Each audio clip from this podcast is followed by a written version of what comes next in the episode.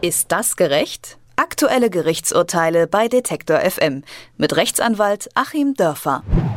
Im September 2014 hat sich ein Vorfall ereignet, der deutschlandweit für Aufsehen gesorgt hat. Sieben Männer liefen mit orangefarbenen Westen, bekleidet als Scharia-Polizei durch Wuppertal. Die Gruppe wollte junge Muslime ansprechen und sie vor Alkohol und dem Besuch von Spielhallen und Bordellen warnen. Daraufhin sind sie wegen des Verstoßes gegen das Uniformverbot angeklagt worden. Das Landgericht Wuppertal hat die Angeklagten jedoch freigesprochen. Die Staatsanwaltschaft hat daraufhin Revision beim Bundesgerichtshof eingelegt. Der hat vor wenigen Tagen nun ein Urteil gefällt. Die Freisprüche der Angeklagten werden aufgehoben. Das Landgericht Wuppertal muss den Fall erneut verhandeln. Und über dieses Urteil spreche ich mit unserem Rechtsanwalt Achim Dörfer. Schönen guten Tag. Guten Tag, Herr Leipzig. Ja, erst sind die Angeklagten freigesprochen worden, jetzt soll der Fall erneut verhandelt werden. Das Verfahren läuft inzwischen seit über drei Jahren. Wie politisch ist dieser Fall? Der ist überaus politisch. Der ist insofern schon deswegen politisch, weil alle Instanzen ziemlich flott die ganze Sache geprüft haben nach dem Paragraph 3 Versammlungsgesetz. Und da geht es eben darum, dass man uniformiert nicht auftreten darf, wenn es um politische Dinge geht. In anderen Bereichen ist es nämlich zulässig. Zum Beispiel bei religiösem Auftreten. Also Nonnenhabitat oder so ist völlig in Ordnung. Und hier hätte ich vielleicht mal ein bisschen gründlicher mich auch mit der Frage auseinandergesetzt, ob sich das hier überhaupt um ein politisches Auftreten handelt. Ich meine eigentlich, es ist eher ein religiöses Auftreten, weil so verrückt diese Jungs da waren, ging es denen ja um religiöse Inhalte, nämlich die Leute zum Moscheebesuch und zur Koranlektüre zu bringen.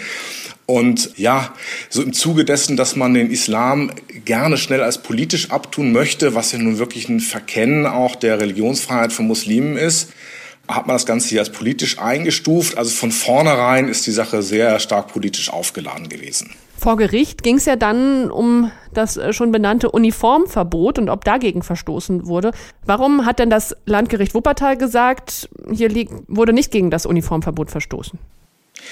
Es ist so, dass man den Paragraph 3 Versammlungsgesetz in mehrerlei Hinsicht äh, verfassungsrechtlich auslegen muss und die Verfassung da auch schützen muss und den nicht zu weitgehend anwenden darf. Da steht also zunächst mal drin, Auftreten in Uniform zu politischen Zwecken ist verboten. Da reicht es auch schon, wenn man gleiche Krawatten trägt zum Beispiel. Es reicht auch schon, wenn nur einer in Uniform auftritt. Und jetzt sagt man aber verfassungsrechtlich, na ja, das schränkt ja vielleicht schon das Recht zur Versammlung ein, das schränkt ja vielleicht schon das Recht auf Meinungsfreiheit ein und hat in dem Zuge zum Beispiel Leute, die alle einen FDP-Anorak hatten, freigesprochen. Da gab es auch ein Verfahren, weil man zusätzlich jetzt fordern muss, dass von dem Ganzen ein bedrohlicher Charakter ausgehen muss. Und von der FDP geht eben schon länger kein bedrohlicher Charakter mehr aus. Diese einschüchternde Wirkung, die eben zusätzlich verlangt wird, die hat das Landgericht verneint und der Bundesgerichtshof hat gesagt, ihr hättet das ein bisschen genauer untersuchen müssen.